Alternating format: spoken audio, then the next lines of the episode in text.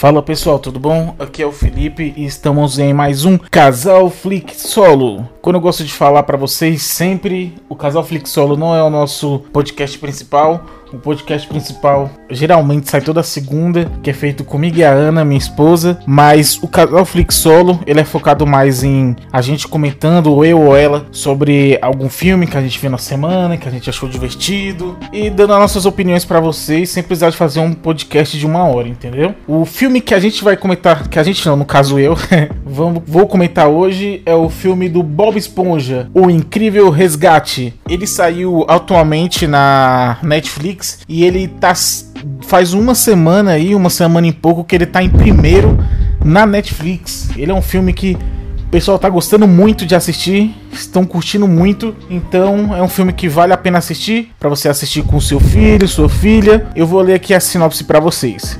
Situado antes do desenho animado, Bob Esponja viaja até o Camp Coral, onde conhece vários novos amigos. Mas quando seu caracol de estimação Gary é sequestrado por Poseidon e levado até a cidade perdida de Atlântica, ele e seu melhor e novo amigo Patrick precisam embarcar numa nova missão de resgate antes que seja tarde demais. Então, o filme tem uma ideia simples, uma ideia de resgate e ele já chama atenção porque você já se sente no, na pele do, Bob Esponja, cara. Imagina se você tem o seu cachorro e de repente ele some. Você se, você, você consegue ter esse sentimento do, do Bob Esponja de pô, vou, vou atrás do meu é, am, amigo de estimação, entendeu? Então é muito muito legal porque a gente já se sente na pele do Bob Esponja. Inclusive um filme que saiu recentemente que tem essa pegada é o filme da Turma da Mônica Laços onde o cachorrinho do Cebolinha some e a turma toda vai atrás do cachorrinho. Então é algo que uma história que muitas crianças gostam de assistir, né? Desde 2000 e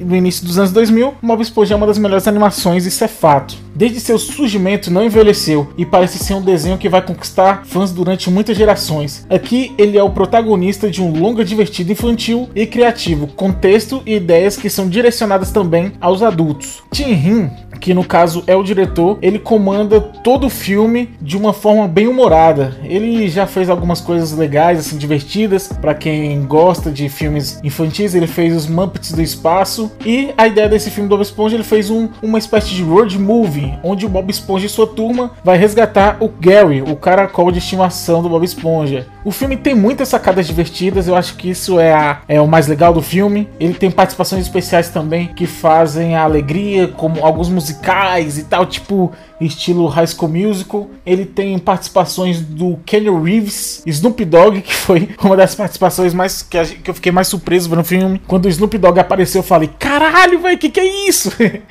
Muito legal também. E tem o Danny Trejo, o pessoal deve conhecer ele também. Ele faz muitos filmes, ele sempre faz o papel ali de, de Brucutu, cara, o cara mexicano do mal, bandidão. Ele também é bom na comédia, ele é bem engraçado. Ele também tá no filme. São participações que deixou o filme mais leve, mais divertido e que te entretém, você não fica em nenhum momento entediado. É um filme infantil, é um filme ali de para crianças de 10, 12, 14 anos ali, até um pouco menos, mas você, cara, como um adulto ali de 30, 40 anos, você vai se divertir também. Você já conhece o Bob Esponja desde quando era mais novo, você conhece a turma toda. Então é um filme bem, bem nostálgico, você vai lembrar bastante da sua infância, dos Tazo que tinha do Bob Esponja, você lembra? Tinha bastante Tazo, na, no, acho que era no Fandangos, nesses aí da Elma Chips. Então é um filme que te traz uma nostalgia legal da sua infância. O humor do filme ele é inteligente, ele tem aquelas, aquelas, aqueles humor também besterol que o Bob Esponja sempre tem, aqueles, aqueles choros escandalosos e tal. Mas também tem um humorzinho inteligente, é, tem bastante referência do primeiro filme, piadas atualizadas para o dia de hoje, participações especiais, como eu falei, e a melhor parte do filme é a final, onde os próprios personagens, né,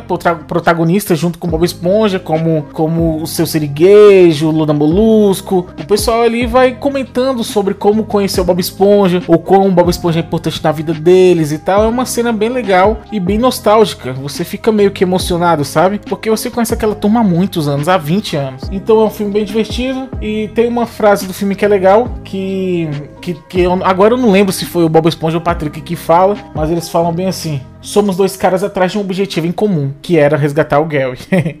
Filme bem legal, vale a pena assistir. É bom você assistir ele ali final de tarde, acabou de jantar, jantar não, almoçar ali com seu filho, sua filha ou com sua namorada. É um filme para você passar o tempo, não é aquele filme, oh meu Deus, que filme inacreditável, mas é um filme muito divertido. Eu gostei pra caramba. Eu, a Ana é muito fissurada do Bob Esponja, a Ana sempre gostou muito de Bob Esponja, então a Ana amou o filme, ela gostou pra caramba. Então, essa é a indicação de hoje. A nota desse filme no IMDb é 6,2, não é aquela nota inacreditável e tal. Eu dou uma nota 7, porque eu consigo me sentir na pele de uma criança de 10 anos assistindo, e uma criança de 10 anos assistindo vai gostar muito desse filme. Eu gostei muito da animação do filme, que ela é um pouco cartunesca, então é bem legal. É ao mesmo tempo que a computação gráfica você se sente no desenho, um desenho que você assistia na TV Globinho, assistia na TV a cabo, acho que passava na Nick, na Nick, né? Então é isso, pessoal. Essa é a indicação de hoje. Bob Esponja, o incrível resgate. Obrigado por ver esse podcast e até a próxima.